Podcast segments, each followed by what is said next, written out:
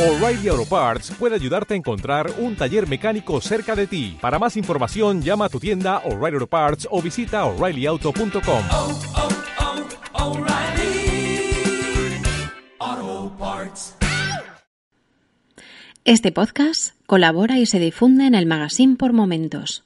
Si te gusta este programa y lo escuchas desde la plataforma o la aplicación de iVoox, te pedimos que le des al botón me gusta que acompaña este audio. Si lo haces desde otra plataforma y también quieres, puedes hacerlo buscándonos en iVoox.com.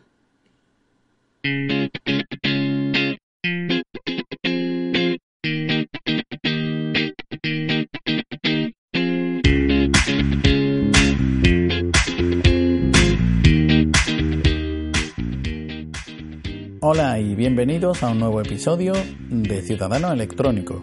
Soy José María Cortés y Sunshade en redes sociales y este no es un episodio convencional.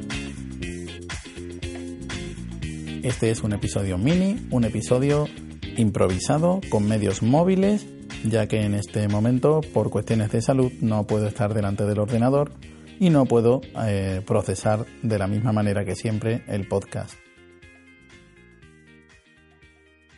En el episodio que tocaba este mes iba a tratar el tema del certificado electrónico, ya que quiero continuar la serie de métodos de entrada o métodos de identificación en las sedes electrónicas. En principio hemos tratado el DNI electrónico, ahora le tocaba el certificado y luego al sistema clave. Los que habéis entrado en la página de la Seguridad Social sabéis que además hay un cuarto método que pone Ciudadanos de la Unión Europea, pero que cada vez que he ido a entrar no funcionaba. Por eso, y para evitar que os quedéis sin la información, en el grupo de Telegram que podéis encontrar como Ciudadano Electrónico, ya está la información de los pasos que hay que dar para obtener y sobre todo para configurar navegadores y sistema y también Java para poder funcionar con certificado electrónico en la gran mayoría de sedes electrónicas de la Administración General.